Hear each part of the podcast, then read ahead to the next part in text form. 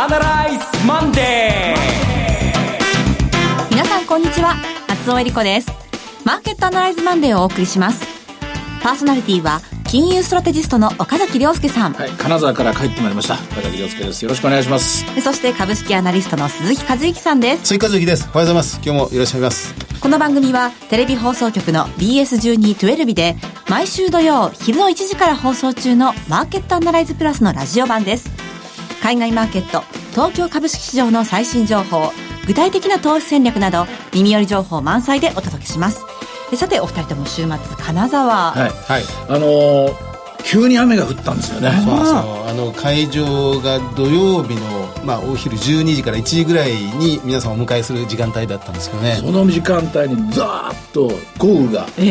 走りまして、これは天は我々の 我らを味方してくれるのかと思ったんですがしかしそういう悪天候にもかかわらず100名を超えるお客さんがたくさんの方にお越しいただいて本当にもうこちら感激しました、ね、感謝です。それでもうぎっしりとなって、でまあそれと状況もあったんですけどもかなり思い切った、はい、思い切ったパネルディスカッションをさせてもらいましたね。ね。うん、あのー内容がちょっとこれからポロポロと出てくると思いますがあの私もかなり思い切った発言をさせてもらったんですがその、はい、それがどれぐらい正しかったのかどうかは、来月もう一回金沢の方にお邪魔しますのでそこで皆さんと一緒に、えー、自ら自己採点したいと思います。よろしくお願いしますね。はい。ではその内容もあのポロポロじゃなくてたくさんお願いします、はい、教えてください。それでは番組を進めていきましょう。この番組は株365の豊か商事の提供でお送りします今週のストラテジーこのコーナーでは今週の展望についてお話しいただきます。えっと、日本株についてはですね、はい、ちょっと思い切って、えはっきり今週はとりあえず一回下がるだろうなというふうに思っています。下がる、はい、うん、というのは2万円がやっぱり不安定だなという印象、これはまあ拭えないこと。まあ、あの、外部要因というか、海外のリスクをもう数え上げりゃきりがないんですけれども、それ以上に、先週の金曜日のですね、アメリカのマーケットがかなり妙な動きをしてるんですよ。妙な動きというのは、あの、株三六甲では、えー、ダウがあ表に出てますから、まあ、それを見ると小幅高だったのかなと思われたかもしれませんが、はい、SP が小幅小幅安、そして何より日本株と連動性の高いナスダックが急落したんですね。1.8%の下落、はい、瞬間的には2%ぐらい下落していて、うん、これまでずっとマーケットをリードしていたですね、アップルとか、アマゾンもそうでしたっけ、えー、名だたるですね、今の成長企業っていうのがみんな大きな下落になったんですね。そうですね。はいで、まあ、これは利食ですからね、利益の確定なんで、ちょっと誰かが何か言ったとかですね、えー、あの、見通しが変わった、あるいは FOMC があるからだ、こういうことはよくあるんですが、ただですね、程度というものがありまして、程度とですね、それと方向性の違いです。うん、あの、わかりやすく言うと、えー、ダウが上がって SP、ナスダックが下がるって、これだけでも違和感があるんです、まず、ね。はい。それから、えー、ダウの上昇率と、えー、ナスダックの下落率を差っ引きすると2.2ぐらいあるんですよね。うんで、これぐらいは、これぐらいのかなり大きいんですよ。はい。で、これだけの条件だけでもスクリーニングしてみると、こういうことが発生してるのは、ここ7、8年ないです。へえ。でも、その前の時代はしょっちゅうあったんですよ。はい。で、その前の時代は何かっていうと、あの、IT バブルの時。はい。99年、00年、01年の頃は、はい。な、何せナスダックがものすごい大きな上昇と、ものすごい大きな下落を見せましたので、ダウは、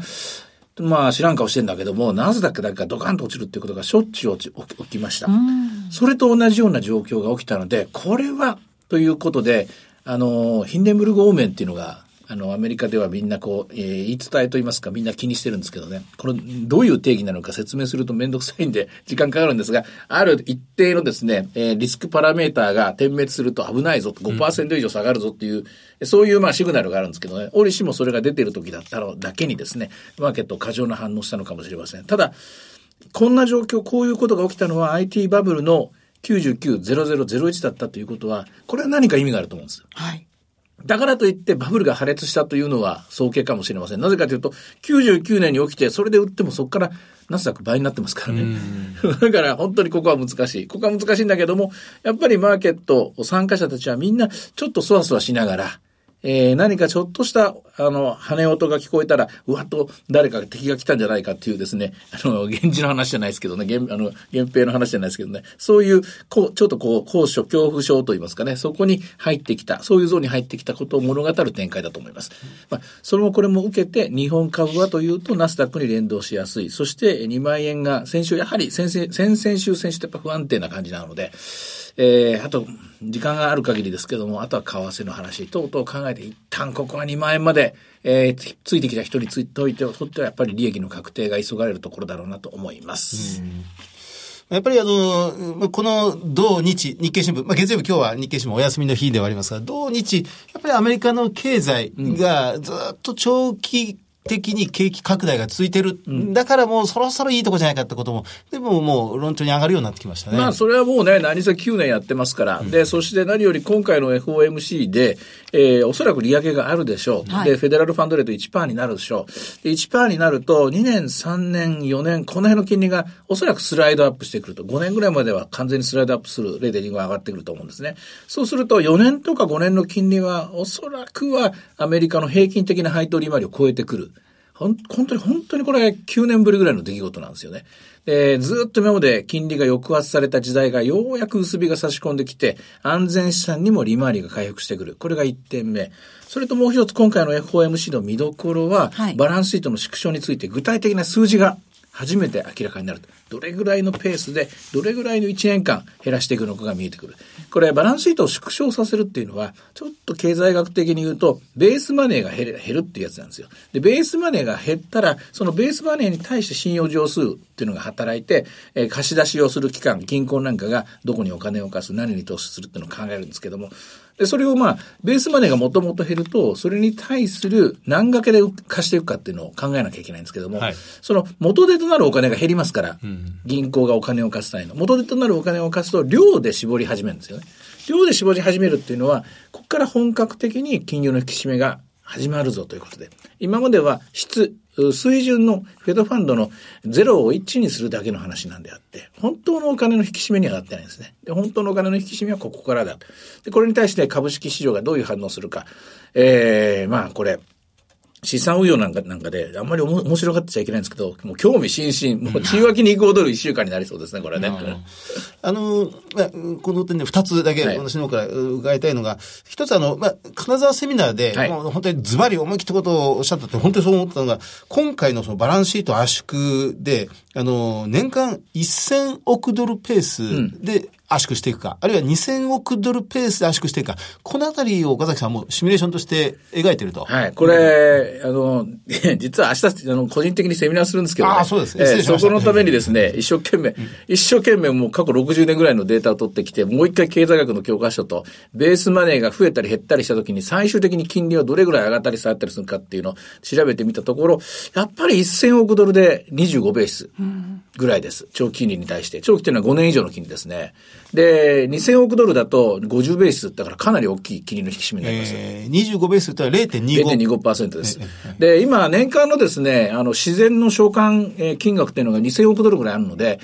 もう完全に、もう、こっから先、えー償還する分を再投しませんよって言っちゃうと0.5%の引き締め効果ありますから、これは結構効くと思いますよ。結構ビビると思いますね。為替にも株式市場にもそれなりの影響がある。25ベースあるっていうことは、ひょっとすると、えーおそらく来年の利上げのペースをダウンさせて、来年はフェドファンド、まあ年末からですかね、フェドファンドレートを上げるんじゃなくて、バランスシートを縮小して、利上げの効果を見守るのかもしれない。でも、500億ドル程度とかね、250億ドル程度って言ったら、これはもう鼻くそみたいなもんですからね、これはあんまり関係ないなと思って。やっぱり1000億ドル規模、ここを水準でこれより上か下かというので、え今週水曜日の数字はですね、えーシミュレーション立てていきたいなと思いますね。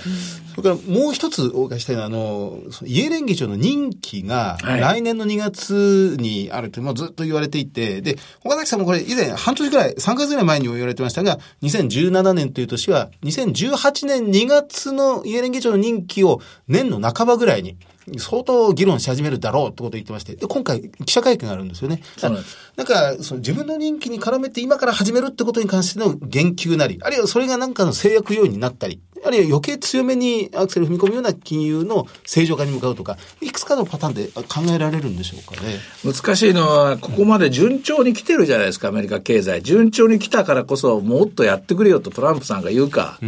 はい、あの、でも君は民主党の審判だったからね、お役ごめんだというふうに、あっさり肩を叩くか。実際、え追加で今度二人入ってくる理事というのは、あみあの共和党サイドの人で、でもこの人たちっていうのはかなりバランスシートの縮小を早くやってほしいというような意見を持ってるみたいなんで、混沌としてますね。ただ、いずれにしても2017年、今年って一体どういう年かっていうと、ついに日本にもそのえ波を押し寄せてきたんですけど、やっぱり出口戦略がテーマなんですよね。どこもかしこも。あの、金融危機からもう、えーと、まあ、9年が経って、はい、まあ、10年目になったところではもう10年で一区切りでしょうからね。いろんなもので出口戦略という言葉が出てきます。この間なんていうのは、あの、オペックが減産合意の出口戦略なんていうことを、高井さんもおっしゃってましたけどね。ねいろんなことを救済するためにいろんなことをやってきたけども、じゃあ本当ここから先どうするんだと。最後日銀までそういう話をし始めましたから、あの、微妙かも、微妙な話なんですけども、先週の木曜日でしたっけ？えー、出口戦略の話を日銀、黒田総裁が、かん、記者会見がだったかな、話すかといった瞬間に金利がちょっと上がって、ちょっと上がった瞬間に、リートがぐんと下がって、不動産がぐんと下がって、で、メガバンクがぐんと上がるという、ね、みんなものすごいここに注目してるんですよね。敏感ですね。だからそういう意味では、今週日銀の金融政策決定が、会合があります。ここでも同じように黒田日銀総裁もで、あの、臨機満了に近づいてます。果たしてこれが続投なのか、出口戦略について語るのか、えー、FRB のこの FOMC だけでなく、日銀の金融政策決定会合も非常に重要な注目を持ってですね、最大の関心を持って見ておきたい一週間になりそうですね。今週の木金、ね、木金ですね。ねもう日米ともに同じような構図が今あるというわけなんですね。まあ本当に外野席的にはすっごい楽しい。野球解説者だったらね、いよいよこれは日本シリーズ第7戦ですねみたいなですね、感じでの解説になるところだと思います。はい。えさて、では、株365の動き、いかがでしょうか？え現在、現在927円。え寄り付きを今日は940円から始まったんですが、やはり下を一回テストしてますね。837円まで押すところがありました。その後、965円まで戻って、現在927円という展開ですね。はいはい。あの、日経金現物価格の方は、あ全部安い場面もあったのですが、全引け71円安。はい、かなり戻した形になってますね。マイナスはマイナスです。えー、リートはプラス。で、小型株指数はそれぞれは若干ですがマイナスというところです。うん、ドル円も今週は注目だと思いますよ。ドル円以上に、えー、今回の金沢のセミナーでもかなり思い切った発言をしたのが私、ポンドだったんですけども、はい、ポンド、ポンドは金曜日あんな事態になって、いよいよもってこれは、私は、落ちていくんかなと、落ちていくのかなと思って、えー、そんなふうに見ております。はい。えさて、いろいろ展望していただきました。今週末土曜日には午後1時から放送しています。マーケットアナライズプラスもぜひご覧ください。また、Facebook でも随時分析レポートします。以上、今週のストラテジーでした。マーケットアナライズマンデーそれではここで株365の豊商事からのセミナー情報をお伝えします。名古屋でニューヨークダウ上場記念特別セミナー in 名古屋が開催されます。7月8日土曜日12時半会場午後1時開演です。第1部は、遠蔵さんが投資法を徹底解説するセミナー、混迷相場をどう乗り切るか。そして、遠蔵さんと大橋弘子さんによる特別セッション、ニューヨークダウもついに上場、今注目のクリック株365の魅力とはが開催されます。第2部では岡崎さんによるセミナー、新時代の投資戦略がございます。岡崎さん、7月8日、名古屋です。名古屋と金沢と心当たりのところは、まあ、特に金沢ですね。これは、いろいろし、いろいろちょっと、無茶な話もさせてもらいましたからね、はい、自己採点をする、ここ7月のツアーにしていきたいと思います。えー、名古屋の方にも、金沢の方にも、で、その後の続く福岡の方にも、6月、思い切ったこといろいろ予想したんだけど、どうだったのかな？何点つけるかな？自分ならというところ、そのあたりのところも楽しみ。ぜひご来場ください。え7月8日、名古屋。会場は、名古屋駅が最寄り、名古屋ダイヤビル3号館、TKP ガーデンシティプレミアム、名駅桜通り口、ホール 3E です。ですご応募は、豊か商事名古屋支店。フリーコール0120-174-365。0120-174-365。受付時間は土日祝日を除く9時から午後7時です。そして今お話にもありました名古屋の次、金沢です。ニューヨークダウ上場記念特別セミナー in 金沢7月15日土曜日開催されます。12時半会場、午後1時開演です。第1部は、大倉隆さんと大橋弘子さんの為替セミナー、本音で言わせてライブ。そして、お二人による特別セッション。ニューヨークダウンもついに上場。今注目のクリック株365の魅力とはが開催されます。第2部では、岡崎さんによるセミナー、新時代の投資戦略がございます。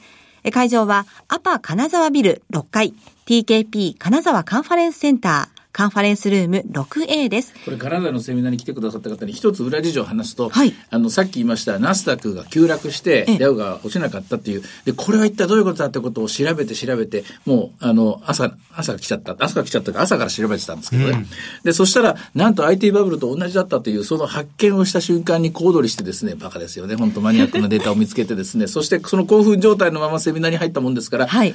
必要以上のことを喋ったかもしれません。まあそのところ、そのあたりのところを侵釈しながらですね、ぜひ、あの、この、えー、15日は自己採点並びにその先の見通しについて、えー、聞いていただけたら嬉しいなと思います。あの、しかも岡崎さんの本のプレゼントがあると聞いたんですけれども。そうそうそう、そうなんですよ。あの、えー、っとね、まあ、めんどくさい本です、それ。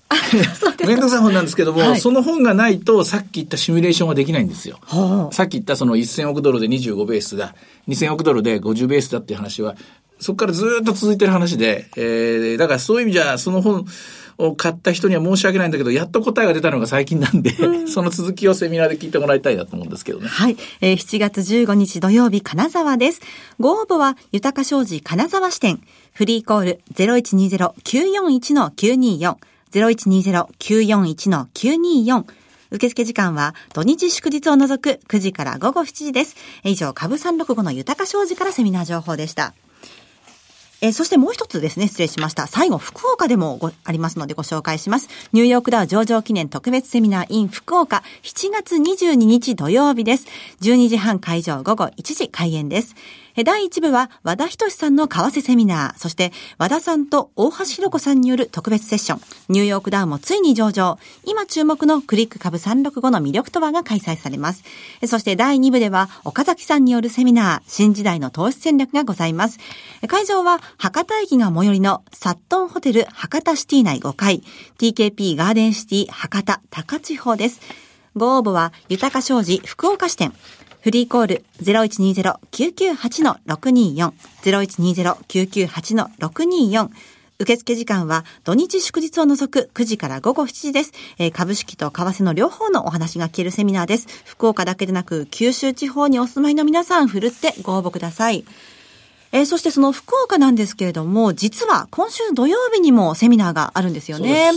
えー、先週締め切らせていただきました、リアルマーケットアナライズ 2017in 福岡。そのスペシャルゲストが決まりました。はい。えー、第一生命経済研究所の長浜俊弘さんです。皆さん、長浜さんを質問攻めにしましょう。これは面白くなると思いますよ。今週土曜日6月17日 JR 九州ホールでの開催です。えー、そして今回、先週の締め切りにご応募が間に合わなかったという方のためにですね、特別に豊か商事福岡支店さんに特別枠があるそうなので。これね、特別にね、椅子持ってるんですよね。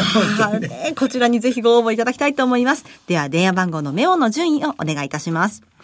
えー、ご連絡先は、豊か商事福岡支店です。フリーコール0120-998-624 0120-998-624受付時間は土日祝日を除く9時から午後7時です。お待ちしております。続きましては、本日締め切り。毎週土曜日午後1時から放映中の BS1212 マーケットアナライズプラスからのセミナー情報です。横浜での開催です。題してリアルマーケットアナライズ 2017in 横浜。6月24日土曜日、会場は港未来ランドマークホールです。BS1212 のマーケットアナライズプラスのホームページからリアルマーケットアナライズの応募フォームにご記入いただくか、お電話でご応募ください。電話番号は0120-953-733。0120-953-733です。通話料無料、自動音声応答サービスにて24時間ご応募を受けたまっております。締め切りは本日6月12日月曜日です。そしてリアルマーケットアナライズエクストラの開催も決定しています。はい、東京は大手町でリアルマーケットアナライズ初の平日夜に開催いたします。えー、題して、東証シンガポール取引所プレゼンツ、リアルマーケットアナライズエクストラ、アジアリート ETF セミナーです。えー今回は通常のリアルマーケットアナライズと異なりまして、ETF の中でも特にアジアのリートの ETF に関するセミナーです。アジアリート ETF の説明の後にですね、岡崎さんの講演があるということです。えー日時は6月29日木曜日午後6時半会場、7時開演。会場は大手町 3K プラザの311-312会議室です。マーケットアナライズのホームページから応募フォームにご記入いただくか、お電話でご応募ください。0120-953-255。0120-953-255。締め切りは6月19日月曜日です。えー ETF に関心のある方、それからアジアのリートに関心のある方、えー会社帰りなどにぜひお立ち寄りいただければと思います。そして最後は札幌です。はいリアルマーケットアナライズ 2017in 札幌7月1日土曜日 JR 札幌駅最寄りの秋大研修室です。マーケットアナライズプラスのホームページから応募フォームにご記入いただくか、お電話でご応募ください。0120-935-159 0120-935-159です。締め切りは6月19日月曜日です。そして最後はテレビ番組のご紹介です。いつでも無料の放送局 BS1212 では毎週月曜日の夜7時から日本映画史を彩った大女優12人の出演した映画を月替わりで放送する銀幕の大女優 BS12 人の女を放送しています。6月は山本藤子さんの出演作品が登場。今日夜7時からは木刀祈祷を放送します。原作は、市政の人たちの日々の生活風景から心の機微を描いた小説家、長井家風。男と女の儚い巡り合いをじっくりと描きます。山本藤子さんの代表作の一本、お見逃しなく。チャンネルの見方がわからない方は、視聴者相談センターへお電話ください。オペレーターが視聴方法をわかりやすくお教えします。03-5468-2122。03-5468-2122。BS1212 視聴者相談センターまで。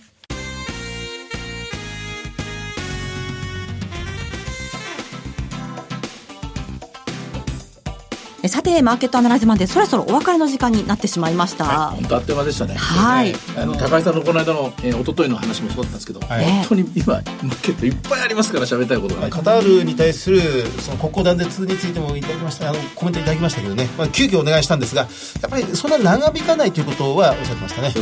しかしまたこれあのイランが動き出しましたからねまたね。あの、で、食料品を送っているという、これはまたどうなるのか。面白いといえばこれほど面白いことはないんですけども、これ緊張感はあのただならぬものを感じますよね。そうですね。